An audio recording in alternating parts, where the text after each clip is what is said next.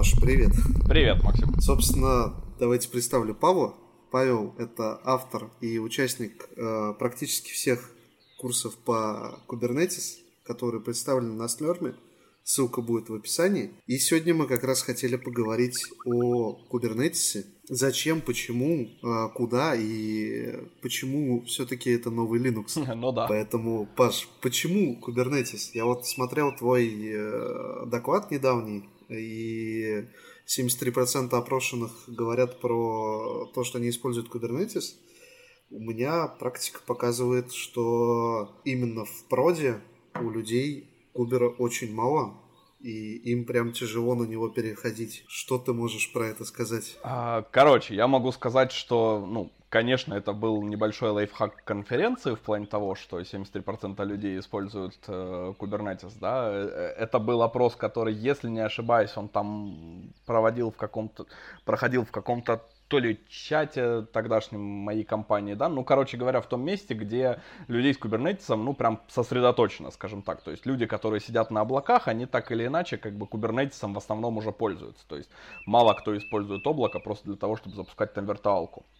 Но, в принципе, из того, что я могу сказать, что э, вот в отличие от времени, когда я начинал заниматься кубернетисом, да, и мы там были одной из первых компаний, так, которая тогда вообще в России начала использовать кубернетис, и одними из первых, кто его, наверное, довел до продакшена.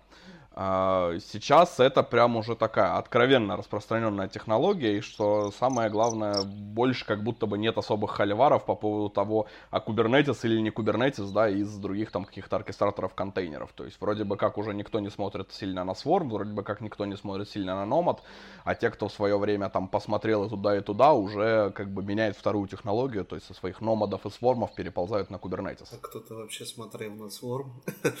Я просто сколько его вспоминаю, читаю и понимаю, что я в жизни бы не готов на него пересесть. На OpenShift еще ладно. Ну, OpenShift в целом на сегодняшний день это тот же самый Kubernetes, собственно, так же, как и Rancher. А на тему выкатывания в прода кубера я свой первый кубер выкатил в 2018 году. О, очень-очень сильно против э, решения руководства что для меня закончилось не очень весело, но самое приятное, что он до сих пор работает. И правда его так никто и не обновил. Отлично. Не, я помню, у меня мой первый Kubernetes был, вот я недавно буквально вспоминал, да, мне кажется, первый раз я увидел вообще, в принципе, Kubernetes в конце 2015 года, а в продакшене он у нас запустился в 2016 году, то есть мы его где-то там месяца 3-4, наверное, ковыряли сначала, там запускали какие-то сервисы так в деве, и потом вот у нас первые сервисы начали появляться в продакшене, собственно, в продакшн кластере, и как бы он проработал достаточно долго, рядом с ним еще я тоже начал собирать новый кластер уже обновленный, вот, мы, собственно, потом переезжали на этот, со старого кластера, который был совсем на коленке собран на новый кластер, ну а дальше он там уже как-то обновлялся вроде бы как на месте и продолжал работать. Не, вообще Купер, конечно, конечно, прекрасная вещь, но вот как раз, опять же, слушая твой докладик, я очень сильно э, удивился той мысли, что проще построить инфраструктуру именно на Кубере, но ведь для него же тоже надо строить инфраструктуру, то есть это,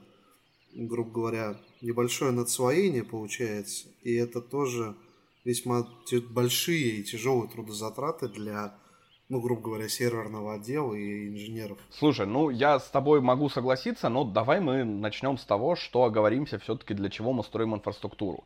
Если мы строим инфраструктуру для какого-то монолитного магазина носков, да, у которого там 3,5 пользователя в месяц происходит, я абсолютно согласен, что Kubernetes это оверкилл, действительно проще запустить, ну, пускай три виртуалки где-нибудь там в облаке или у себя, да, в разных зонах доступности, в разных дата-центрах, как бы туда это все дело задеплоить. Опять же, как часто там магазин носков обновляет свой код, ну, там тоже, дай бог, если раз в месяц, да, к этому поднять одну базу данных, ну, пусть тоже собрать ее в кластер, как бы для отказоустойчивости. Возможно, перед этим всем поднять один балансировщик из двух инстансов, как бы настроить какое-нибудь там динамическое перетаскивание айпишников, и, в общем-то, и все, вся инфраструктура готова, да, что тебе еще от нее нужно.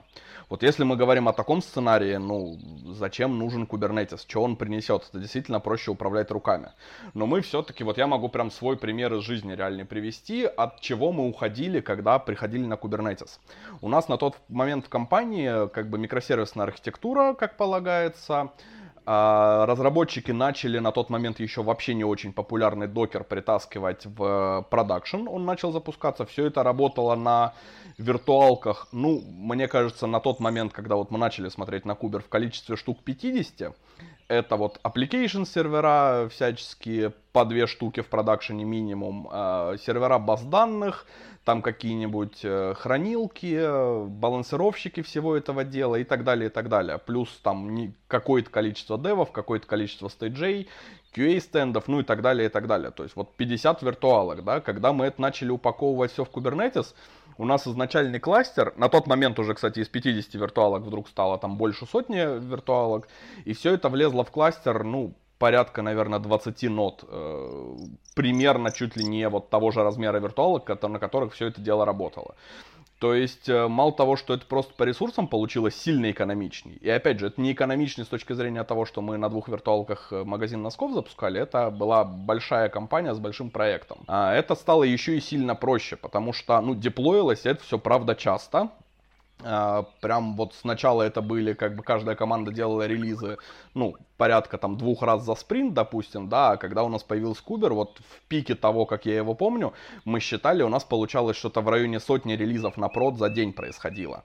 То есть, как это все релизилось бы на виртуалке, ну, наверное, можно, там куча баш скриптов, всякой магии на ямликах и так далее, и так далее, и, наверное, все так же работало бы. Соответственно, всякие ингрессы, да, которые тебе все это упрощают очень сильно, всякие сервисы, которые внутри очень сильно упрощают, как ходить будут, как бы, приложения друг к другу.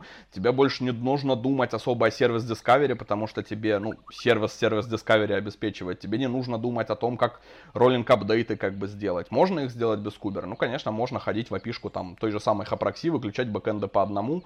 Но просто зачем, если это все делает Kubernetes? А самое главное, чем он мне нравится, он делает это унифицированно. Вот я очень не люблю, когда люди на Kubernetes начинают изобретать свои костыли, потому что там многие вещи уже придуманы и придуманы как бы делать одинаковым одинаковым способом. То есть ты пришел в новую компанию, в новую инфраструктуру, увидел там Kubernetes, посмотрел на то, как там сделано, ну и как бы у тебя есть, грубо говоря, один из трех вариантов, как это люди до тебя сделали. Ты бах и за неделю въехал. В отличие от старых инфраструктур, где да, все свои костыли, и ты как бы просто полгода разбираешь э, баш-портянки э, там, инженеров до тебя, которые написали. Да, приходишь, читаешь, какие там pipeline ы в Jenkins или TeamCity написаны. Да-да. И плачешь. Да-да. Причем написанные на Groovy, что прям совсем ну, да. И по серверам где-то разложены руками какие-нибудь э, скрипты на bash е на Python е, которые там в cron е... Которые дергаются отдельно, да. В cron е, да, что-то еще делают периодически. Но вот у меня была аналогичная ситуация э, с очень болезненным переходом в кубер для руководства, но очень приятным для разработчиков и Э, мы это все протестировали на одной команде. И основная вообще проблема именно той компании была в том, что приходит, грубо говоря, новый сотрудник, и они такие, «М, нам ему надо тестовый стенд, покупаем виртуалку. Или покупаем прям под него целиком сервак. И мы ждем, пока сервак поставит, пока сервак раскатит, там, или пока виртуалку раскатит. А с кубом э, было намного проще. То есть я просто беру namespace, создаю, ему квоту выделяю, и пускаю его в этот и говорю, надо тебе задеплоить, вот тебе инструкция. Сиди, читай, разбирайся, не, не поймешь, приходи. И, собственно, из 15 команд разработки за месяц мы перетащили 6, и это только, по сути, просто сарафанное радио. То есть у нас был тимлид команды, который такой, я хочу попробовать в куб, давайте, получится, не получится. Не знаю, пофиг, э, потратим деньги, потратим время, я все согласую. Вот, в итоге согласовали, и уже просто через его же подчиненных и через него самого к нам приходит тимлид с командой, говорит, мы тоже хотим в куб, потому что мы не хотим крутить вот эти вот миллионно-тонные виртуалки, потому что у нас все лагает, это все деплоится 2 часа, а у них вот в кубе они делают 10 релизов в день, а, и у них все обновляется моментально. А мы не можем мы два релиза сделать, потому что у нас там чтобы обновить, надо половину сервисов погасить, а еще и в базу данных изменения э, сделать. Э, и прям, прям влетело очень хорошо. К сожалению, не везде так происходит. Ну вот да, то есть то есть вот для меня, честно, все, что было до этого, особенно когда люди, знаешь, одно дело, когда люди это сделали без кубера, а другое дело, когда люди это не делают без кубера, как бы всякие там релизы бесшовные, да, автоматические обновления баз данных, не слышали про обратную совместимость и вот это вот все, и они просто с этим живут, и вот когда про такие истории слушаю, тоже для меня это выглядит прям как каменный век, типа, ребята, как это может работать в современной инфраструктуре вообще, почему? Ну, вот даже, грубо говоря, в той компании, в которой я сейчас работаю, работы вставал вопрос о том, что давайте перейдем в куб, но э, проблема номер один, с которой мы реально столкнулись, у нас есть сервисы, которые могут работать исключительно в соло-режиме. То есть в чем смысл, как, ну, как я понимаю, самая приятная такая фишка куба, которая не требует от тебя э, никаких доработок, ты можешь спокойно скейлить свое приложение. Да. Э, при этом ингресс его также подхватит и так далее. Но у нас есть приложение, которое только соло, и если ты поднимешь его второй, это будет рассинхрон, это будет куча ошибок, а если ты это сделаешь в проде, то это еще потеря данных, возможно, или, собственно, коллизия по данным. Это то, что я видел миллион раз, да. Да, и, собственно, момент номер один, который у нас случился, это когда поддержка приложения говорит, ребята, у нас мы не можем идти в куб, у нас вот это приложение работает в единичном варианте. Но у нас еще, правда, много приложений на винде, много SQL серверов, но это, это, это сложно и геморно. С этим одним приложением, ну, с этим приложением, да, которые в сингл инстансе работают только, это же как бы архитектурная проблема. Ну, тут вопросы, да, в том, что Kubernetes хорошо подходит под то, что было как бы нормально спроектировано. У меня есть ответный вопрос, а что у вас с приложением будет, если у вас сервер с ним сломается? Ну, там э, есть два варианта либо э, он поднят в двух вариантах, но перед ним стоит какой-нибудь HAProxy, который э, его маршрутизирует, соответственно, или там Keepalived, без разницы, любой вариант балансировки. Либо э, есть э, вариант того, что, скорее всего, я даже думаю, так и реализовано. Какой-нибудь тот же самый HAProxy, опрашивая мастер, видит, что мастер упал, идет на slave, запускает там скриптулю, которая поднимает слейв и перегоняет трафик на него. Ну, я бы это сделал, наверное, так. Как это на самом деле реализовано, я не в курсе. Честно говоря, даже знать не хочу. Ну вот из практики мне что-то подсказывает, что да, умные инженеры сделали бы это так, и то же самое можно сделать достаточно легко и с Kubernetes на самом деле, но как бы у разработчиков просто все запущено на одном сервере в один инстанс, и они по ночам совершают ритуалы для того, чтобы это все не упало. Собственно, молятся своим черным разработческим богам. Ну вот э, тут есть, да, определенные с этим проблемы. Э, вообще, э, на тему разработчиков я замечаю, что очень многим сложно дается переход в докер, а переход в куб прям вообще еще сложнее. Хотя, по сути-то, ну, если ты написал приложение для докера, и оно у тебя нормально работает там, то переписать его для того же самого куба, ну, наверное, пару часов займет. Слушай, вот это вообще интересная, интересная тема в плане того, что вот должен ли разработчик вообще разбираться в кубернетисе. А, в принципе, мне кажется, что да, уже в 22 году должен бы и в докере, и в кубернетисе. Но, опять же, вот что я стараюсь сделать на практике, да, и что мне подсказывает, как бы вообще логика развития DevOps, это то, что для разработчика хорошо, когда ты ему даешь некую платформу. То есть не говоришь ему, вот тебе голый кубернетис, вот тебе кубсетель там какая-нибудь, да, и давай пиши манифесты, деплой их и так далее, и так далее. А то, что я обычно старался делать, дать разработчику какой-нибудь единый формат документированного YAML YAML файликов, которые типа, чувак, вот когда тебе нужно задеплоить приложение, вот сюда напиши имя приложения, порты, которые ты хочешь слушать, ну и там набор конфигурационных каких-нибудь переменных окружения, которые тебе нужны. Вот все, его просто закомить в свой репозиторий, дальше CI автоматически его подхватит, автоматически нагенерит то, как это должно быть в Kubernetes и задеплоит в Kubernetes. И разработчик даже знать не знать, не знает, что там у него с Kubernetes будет, да, не нужно ходить за ним, объяснять, что такое деплойменты, демон-сеты, там, state stateful сеты, чем они отличаются и как выполнить его задачу? Ну, тут э, лично я обычно подхожу к разработчику, спрашиваю, как ты вообще понимаешь ли Kubernetes, как с ним работать. Если человек вообще говорит, я типа там не в Минько ничего не понимаю, я ему кидаю пару ссылок на то, как это вообще работает, где послушать, где почитать. А, может быть, это как и внутренние вики, так и внешние какие-то вебинары. Но обычно первая, точнее, первая ссылка, которую я ему реально даю, это линза с текстом. Вот смотри, вот здесь нужно все, что тебе надо, просто закинь э, куб конфиг, а все остальное интуитивно ты поймешь. И зачастую ребята такие, да, работает. Ну да, соответственно. Ну да. Ну, опять же, это вынуждает разработчика самостоятельно в любом случае какие-то там, если даже не генерить, не писать манифесты, да, то хотя бы там в том же самом Ленсе заполнять какие-то поля, вот, опять же, это приводит э, из, из практики часто к тому, что разработчики друг у друга копипастят, получается какая-то полная хрень на выходе, да, когда разработчик не понимает, э, что там за реквесты, почему мое приложение не работает, которое я написал на Java, если я реквесты скопипащу из сервиса, который работает на Go, у него там 100 миллицепу и 128 мегабайт оперативной памяти. Вдруг почему-то Java не заводится внезапно. И как бы ну, в принципе, все best practices, да, они... Так, что там про best practices? Best practices, говорю, всякие тоже, в принципе, проще внедрять, да, когда у тебя есть какие-то шаблоны для разработчиков, просто которые, ну, сгенерятся автоматически, там, типа условного набора необходимых лейблов, да, и так далее, и так далее. Мне, например, вот я тоже как-то у, у коллег, там, старших из других более более, скажем так, продвинутых в плане кубернетиса компаний подсмотрел еще давно, ну, например, там, расставление аннотаций каких-нибудь, да, на все, или лейблов на все объекты, например, с тем, с какой репой это было задеплоено.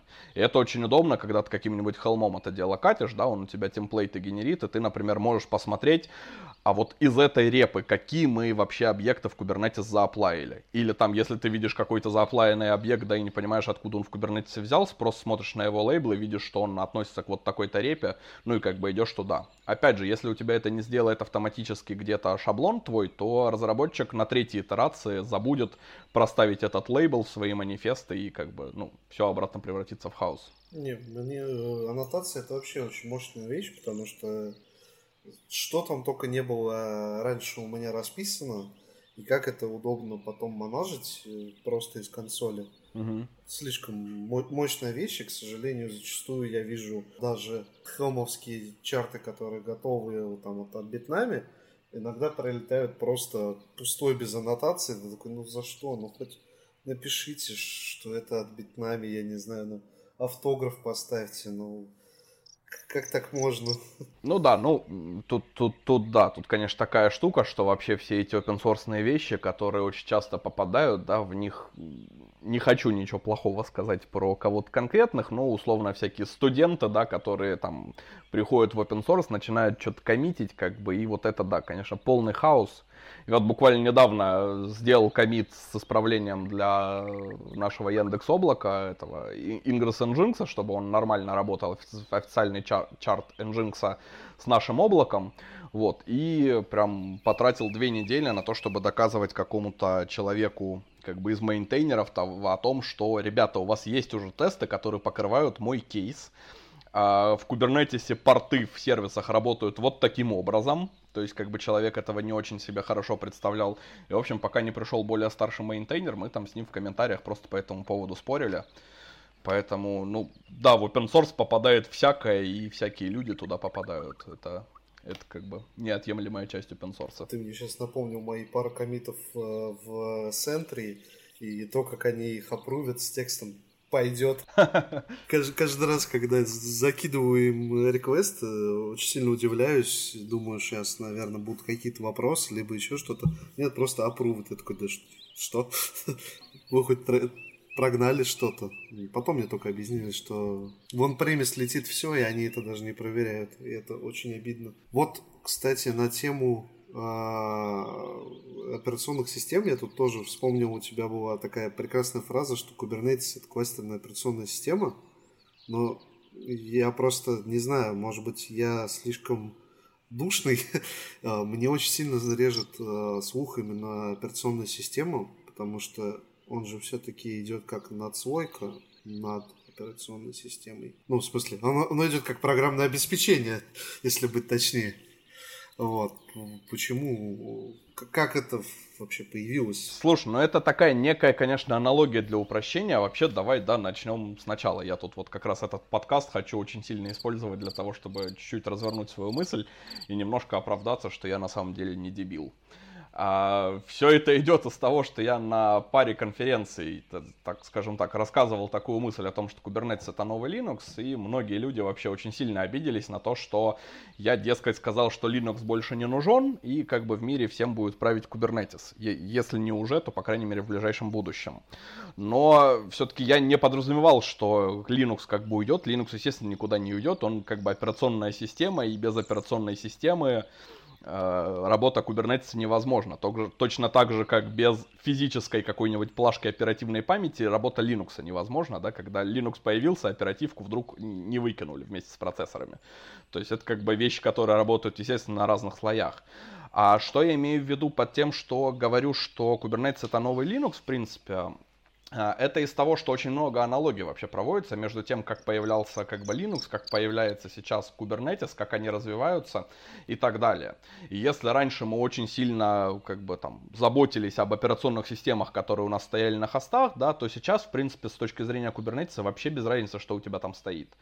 Дистрибутив Linux, который стоит под Kubernetes, больше никого вдруг внезапно не волнует, точно так же, как и дистрибутивы Linux, которые у тебя внутри контейнеров стоят, а как бы лучше всего, если у тебя внутри контейнеров вообще ничего не стоит, а на хосте стоит какой-нибудь контейнер Optimized Image, да, в котором, ну, вообще по минимуму от операционной системы осталось, лучше одно ядро, и то, что обеспечивает работу контейнеризации, это прям самый идеальный вариант.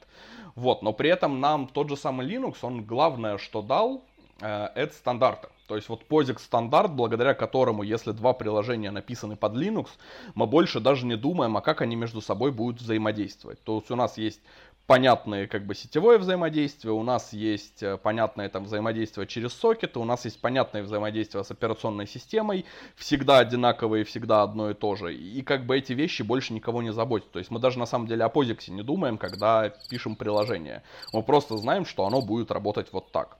То же самое и куб нам дает, только вот как раз таки в рамках кластера, то есть в рамках уже нескольких хостов, да, объединенных фактически в единую систему. У Kubernetes все YAML, у Kubernetes, ну, в мозгах Kubernetes это все JSON, да, определенные объекты с определенными как бы полями стандартизированными и с определенным способом взаимодействия вообще между компонентами, и это очень удобно, потому что, ну, вот яркий такой пример, который мы вот сейчас в Яндексе активно развиваем, например, это есть такая штука, которая называется Crossplane. Crossplane это оператор для Kubernetes, который умеет превращать облачные ресурсы, ну, всякие там виртуальные машины, базы данных э, и так далее, и так далее, в манифесты Kubernetes. То есть ты их деплоишь как ямлики в Kubernetes, там стоит Crossplane оператор, который за этими ямликами следит, и все это дело синхронизирует тебе на инфраструктуру облака. А возьмем другой кубернетисовский, ну, штуку, написанную для Kubernetes, да, там какой-нибудь policy engine, например, тот же самый Kyverno. Вот у нас теперь благодаря тому, что объекты облака это объекты Kubernetes а, Kyverno тот же самый отлично может с ними работать, и мы вдруг внезапно можем интегрировать два совершенно разных инструмента, которые между собой никогда не предназначались встретиться, то есть облако и Policy Engine, да, и мы можем их интегрировать просто через Kubernetes, потому что Киверна умеет работать с кубернетисовскими объектами, а облако это теперь кубернетисовский объект. То есть вот, пожалуйста, на, на, на лицо прям такой момент интеграции, который нам дал именно Kubernetes, то, что в нем все стандартизировано, все работает по понятным законам, да, точно так же, как в Linux. И я вот как раз таки говорю о том, что есть такая вероятность, ну и вообще к этому на самом деле разработчики Kubernetes и его создатели стремятся, к тому, чтобы люди вообще перестали о Kubernetes говорить, точно так же, как они перестали говорить о Linux и POSIX, да, чтобы мы просто писали для этой платформы. И как бы знали, что всегда что-то написанное для этой платформы будет работать определенным образом. И никого больше не волнует. А как, например, спросить спросить там, не знаю, э, где находится у нас соседнее приложение. Да, пожалуйста, у нас есть сервис аккаунта, у нас есть арбаки, которые дадут твоему приложению права ходить в опишку Kubernetes. Пошел в опишку Kubernetes по каким-нибудь лейблам, спросил, где находится нужный тебе сервис, как бы разрезолвил его эндпоинты, и все, ты знаешь, где находится там поды, у какие у них айпишники, да, соседнего сервиса и так далее, если тебе это нужно.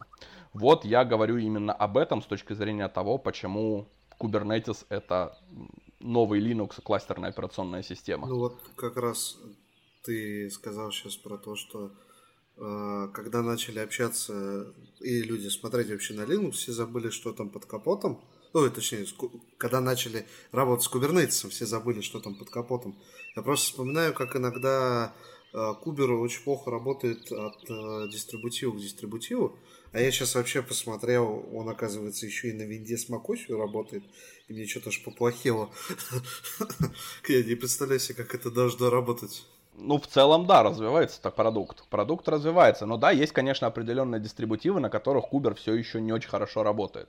Но это скорее не вопрос к Куберу, а вопрос к этим дистрибутивам. Есть вариант, что они просто такими темпами умрут или займут какую-то очень там маленькую нишу, да, ну как FreeBSD в свое время. То есть он там для понятных вещей сейчас все еще используется, но прям для очень специфичных. Ну вот как раз вспоминая про то, что совсем недавно мне достался кластер куба на 16 Ubuntu, которая просто в какой-то момент э, сама сказала, ой, все, я устала и прилегла. А, у меня еще и нету с собой нормального релиза. Я такой, ладно, раскачу это все на ближайшие там двадцатки. Раскатил на двадцатки, я понял, что у меня не клеится 16 и 20 кластеры вообще между собой. И э, я просто не очень э, понимаю, как вообще сейчас Кубер будет жить с вот этими вот количеством реально дистрибутивов. То есть они просто какие-то будут исключать в плане мы это не поддерживаем и работу на них не обеспечиваю. Просто я вот у них в доке ничего на этот момент не вижу. И меня, меня прям что-то огорчает. Слушай, а раньше они писали у себя как бы официально поддерживаемые вещи, да, но, по-моему, в последнее время, насколько я знаю, перестали это делать, просто потому что за этим как бы фику следишь. И условно каждый дистрибутив берет на себя как бы ответственность за то, чтобы паковать кубер в свои там какие-нибудь э, самые пакетные репозитории, да, и поставлять его, ну, в том виде, который он у них должен типа по идее, работать. Но вообще, вот вспоминая, например, Курос, да, у которых была прекрасная идея вот этой э, слоеной операционной системы, которая read-only, которая накатывается исключительно снапшотами обновления поверх себя же, вот, я думаю, что, ну, примерно к такому мы придем, да, то есть как только все начнет работать под управлением Kubernetes, а я думаю, что, правда, если с Kubernetes там резко внезапно ничего не случится, или какая-нибудь другая технология резко не выстрелит, то мы придем к тому, что у нас операционные системы превратятся такую просто прослойку между кубернетисом, ну, между кодом, точнее, да, и э, непосредственно железом. А такой прослойки нужно вообще всего по минимуму. То есть вот линуксовое ядро в голом виде и там минимум всего сверху. Ну, вот как раз если говорить о других технологиях и что может стрельнуть, я просто на текущий момент не могу вообще ничего вспомнить э, конкурентоспособному кубернетису, потому что настолько большого, хорошего реально продукта и главное, ну, для юзеров порог вхождения значительно меньше, чем для администратора Kubernetes. Но вот, грубо говоря, для разработчика понять кубер намного проще, чем OpenShift, как по мне. А что у нас вообще есть из э, конкурентов? Слушай, ну еще раз, я бы вот, вот не стал кубер сравнивать, например, с OpenShift, потому что OpenShift это кубер, как бы, как бы там ни было, это все-таки OpenShift, это, ну, фактически это дистрибутив Kubernetes проприетарный. Ну, OKD как бы open source, да, но это дистрибутивы Kubernetes, все, то есть это Kubernetes с определенными видоизменениями. Так же, как, не знаю, там, в, в мире Linux, Debian, Ubuntu, CentOS и так далее, и так далее. Это все понятно, что они работают, в принципе-то, достаточно по-разному, но в целом у них у всех под капотом просто ядро Linux, так же, как у OpenShift, просто ядро Kubernetes под капотом. Я просто, видимо, слишком мало работал с OpenShift. Я просто думал, что это какая-то отдельная дичь э, с контейнеризацией, оркестрацией, а не форк куба. Не, отдельной дичью это было когда-то в первых версиях, точно так же, как это было, ну, вот... А. В общем, мы с тобой перед э, тем, как начали запись, общались, да, что ты как бы хорошо знаком с ранчером, точно так же, как и у ранчера. В первой версии он как бы был не кубернетисом, но сейчас у ранчера под капотом что? Вопрос. Ну, нет, ну как раз-таки первая версия ранчера это была какая-то лютая неюзабельная дичь, а потом пришли всякие разные клевые ребята и сделали хороший прекрасный продукт. Минутка ЧСВ. Ну да, продукт хороший и прекрасный, но у него под капотом Kubernetes. То есть как бы это раньше это фактически как бы тоже дистрибутив Kubernetes с красивым установщиком. А я правильно помню, что Crossplane это просто немножко другой control plane для Кубера? Не-не-не, это вообще не control plane отдельный, это вот кубернетисовский оператор, который, как э, все Kubernetes овские операторы, да, он создает там свои custom resource definition в виде объектов облака и просто за ними следит. То есть это, ну, как бы кубовый оператор для управления облаком. То есть это расширение кубовой API шки. Вот оно как. Однако, надо будет, короче, развернуть себе, посмотреть, пощупать эту всю штуку. Не, он Crossplane это вообще прекрасная вещь, если мы о нем заговорили. Он сейчас, конечно, находится в жуткой-жуткой альфе. Хотя у нас некоторые клиенты, по слухам, пользуют его в продакшене, да, и вроде как даже довольны, и вроде как им даже удобнее, чем э, тем же самым терраформом, которого у нас больше нету, пользоваться. Вот, но как бы я думаю, что этот проект прям вообще способен развиваться дальше и, возможно, прям себя о себе заявит там в каком-то будущем, прям, прям потому что очень прекрасно все выглядит. Ну вот я как раз сейчас к ним зашел на GitHub, и, ну, 1.9 зарелизено буквально неделю назад, причем ровно неделю назад. Надо прям пощупать, посмотреть, что оно сейчас может. И мне прям просто очень сильно интересно. Правда, у них тут Slack.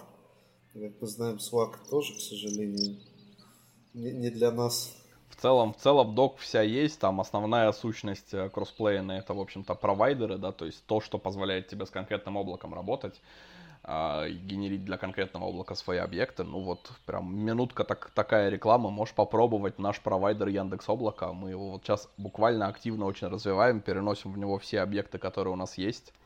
Вот, и из того, что не запрещено, не закрыто в России, да, наверное, вот у нас на облаке можно попробовать на одном из немногих Crossplane как раз. Интересно, туда можно. А OpenStack там есть э, провайдер? А OpenStack провайдер там есть, но, опять же, про какие мы облака говорим? С OpenStack? Я про свое личное, у меня просто, да, на OpenStack и с болью, и скрежетом.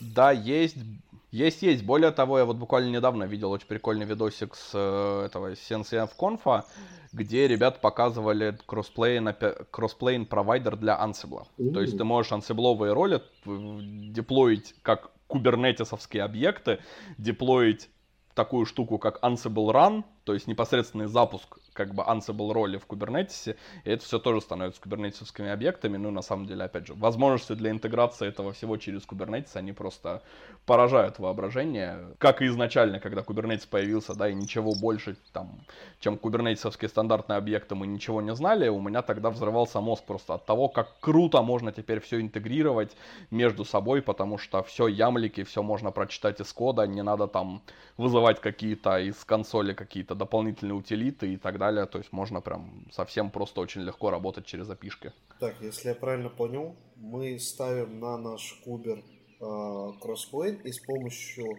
куба и э, ямла и прочих манифестов можем деплоить себе виртуалки в облако, грубо говоря, как мы это делали Terraform. Да, да, то есть ты просто создаешь объект виртуальная машина, грубо говоря, у него в э, поле как бы спека, как для пода, описываешь все его параметры, и оно магическим облаком появляется, э, магическим образом появляется в облаке. Вот могу немножко заспойлерить сценарий, который у нас вот э, буквально в этот вторник 26 июля будет э, вебинар с Яндекс Облаком. Что мы сейчас делаем? Да, у нас есть э, такое понятие, как кластер баз данных. Внутри кластера баз данных есть такое понятие, как непосредственно база данных и пользователь. То есть это все поддерживается сейчас нашим кроссплейном. Соответственно, ты можешь в кубер задеплоить сначала объект кластер базы данных. Он у тебя создастся в облаке. Потом в своем приложении, там, в свои Helm чарты добавить, например, объект база данных и объект пользователь. Ты деплоишь приложение, оно у тебя деплоится в Kubernetes. В это же время одновременно в облаке под него создается база данных и пользователь. Выдается этому всему пароль, и твое приложение тут же с ними подключается нравится. А отдельный еще кайф, то, что мы делаем, вот прям для меня вообще, я это первый раз повторил, да, для меня это выглядело как магия. Есть у нас такая штука, как Data Transfer сервис, который тебе позволяет э, перекачивать данные из баз данных, ну, собственно, из источника в приемник. И вот Data Transfer теперь у нас тоже это объект Crossplane а, который можно задеплоить в Kubernetes, и, соответственно, вообще динамические стенды делать очень легко. То есть у тебя есть какая-нибудь эталонная база данных, где хранятся данные все для твоих стендов. Ты берешь какой-нибудь Argo CD, настраиваешь его, типа, каждый раз, когда у тебя в приложении появляется новая фича, деплоить в отдельный namespace этой фичи, собственно, твое приложение из Helm-чарта, оно у тебя деплоится, вместе с ним приезжают, собственно, его тестовые база данных и пользователь, то есть для dev а создается у тебя отдельная база данных и пользователь.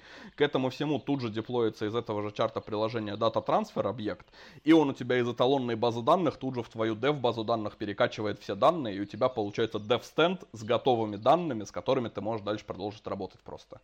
И это все по одному коммиту происходит, то есть даже, даже пайплайны больше не нужны. Ну это прям вот я как раз сижу и думаю, что использование куба как какого-то инструмента CICD я еще не предполагал. Ну, понятно, что неполноценный, но все равно, я думаю, можно его там довернуть. Ну да, то есть когда ты GitOps в это во все включаешь, то все становится просто как магия. Ну вот э, GitOps это вообще отдельная тема, в которую, я не знаю, видимо, надо делать прям отдельный выпуск и долго на тему нее обсуждать, потому что я смотрю очень часто прям хорошие ребята-разработчики постоянно такие, а вот GitOps это вещь, а вот э, надо внедрять. Ты сидишь и думаешь, а, вы хоть DevOps внедрите, пожалуйста, сначала. Давай мы это, все-таки DevOps и GitOps, несмотря на то, что окончания у них раз, одинаковые, это все-таки как бы разные вещи, примерно как DevOps и DevOps инженеры. Давай я скажу свое мнение о GitOps. Собственно, GitOps это прекрасная концепция, которая говорит о том, что все твое состояние инфраструктуры определяется тем, что у тебя находится в Git, и у тебя есть некие там, ну, контроллеры, да, операторы в случае Kubernetes, которые просто смотрят за определенным репозиторием в Git, и все, что в нем написано, как бы деплоит тебя в тот же самый Kubernetes, то есть просто фактически оплавит прекрасная концепция, она как бы убирает необходимость под каждый э, конкретный репозиторий писать э, фактически одинаковые CI-CD пайплайны, которые сделают там Helm upgrade тебе, грубо говоря. А, за исключением того, что у нее есть один минус. Она прекрасно подходит для того, чтобы деплоить какие-то инфраструктурные вещи. А вот как только ты начинаешь деплоить приложения, которые у тебя часто меняются, а собственно, что такое изменение приложения, это сборка нового образа, то GitOps дает сбой, потому что ребята, которые придумали эту концепцию, а конкретно Weaveworks компания, они не предусмотрели один момент, что фактически у тебя является определяющим фактором в случае с приложениями, да, и сборкой докер-образов. У тебя не все хранится в гите. Потому что докер-образ твой в собранном состоянии не лежит в гите. И, соответственно, когда ты его деплоишь, ну, понятно, что там про Argo CD, если мы будем говорить, да, там есть всякие вещи типа image апдейтера, но у тебя становится в любом случае два источника правды. У тебя источник правды для твоей инфраструктуры это гид, источник правды для твоего состояния приложения это некий Docker Registry, откуда ты это приложение берешь. И вот на этом этапе концепция GitOps, она ломается, то есть там по-всякому, по-разному пытаются эту штуку победить, но пока что вот реально мое мнение, что для деплоя приложений GitOps работает, ну, с переменным успехом, скажем так. То есть там без ручных костылей, без CI-CD все равно обойтись нельзя. Я вот сколько вообще читаю про GitOps, читаю про то, как это должно работать, я все время вижу одно прям для себя явное сходство. Это же сальстак. Ну, в плане... Да-да-да.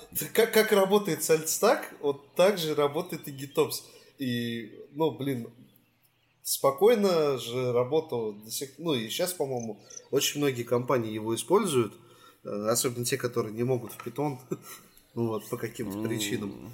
Не, ну, Salt, он-то и, и сам на питоне написан. Ну, в смысле, что... что написать э, пайпы для Jenkins, ой, для Jenkins, для Ansible на питоне с его кучей переменных немножко сложнее, чем сальтовая структура. Ну да. Слушай, ну вот если говорить об этом, да, вообще так посмотреть, циклично все развивается, потому что это вот про две модели управления, собственно, инфраструктурой и применения изменений. У тебя есть pull модель и push модель. Собственно, все начиналось с push модели, когда просто там баш скриптик запустить, да, потом там появились инструменты, которые совсем-совсем древние, типа шефа и папета, которые работали по пул модели, где ты устанавливаешь агенты на свои сервера, и агенты у тебя тащат на себя инфраструктуру, инфраструктурные изменения. Потом оказалось, что это сложно, неудобно, нужны агенты, появился Ansible, появился Terraform, оба которые работали по push модели. Потом появились как бы CI-CD, которые тоже фактически реализуют push модель, потому что у тебя CI-CD некие баш-скриптики в любом случае также запускает. Вот, а GitOps это, собственно, возвращение к pull модели, когда у тебя, ну, теперь уже в кластере Kubernetes, да, не на каждой ноде стоит некий агент, и он пулит на себя информацию из гита. То есть история развивается циклично, и мы это уже правда видели. Друзья, а, прошу прощения, мы так сильно с Пашей заговорились, что забыли попрощаться. Спасибо Паше за то, что он к нам пришел. Спасибо вам за то, что нас слушаете. Всем добра и позитивно.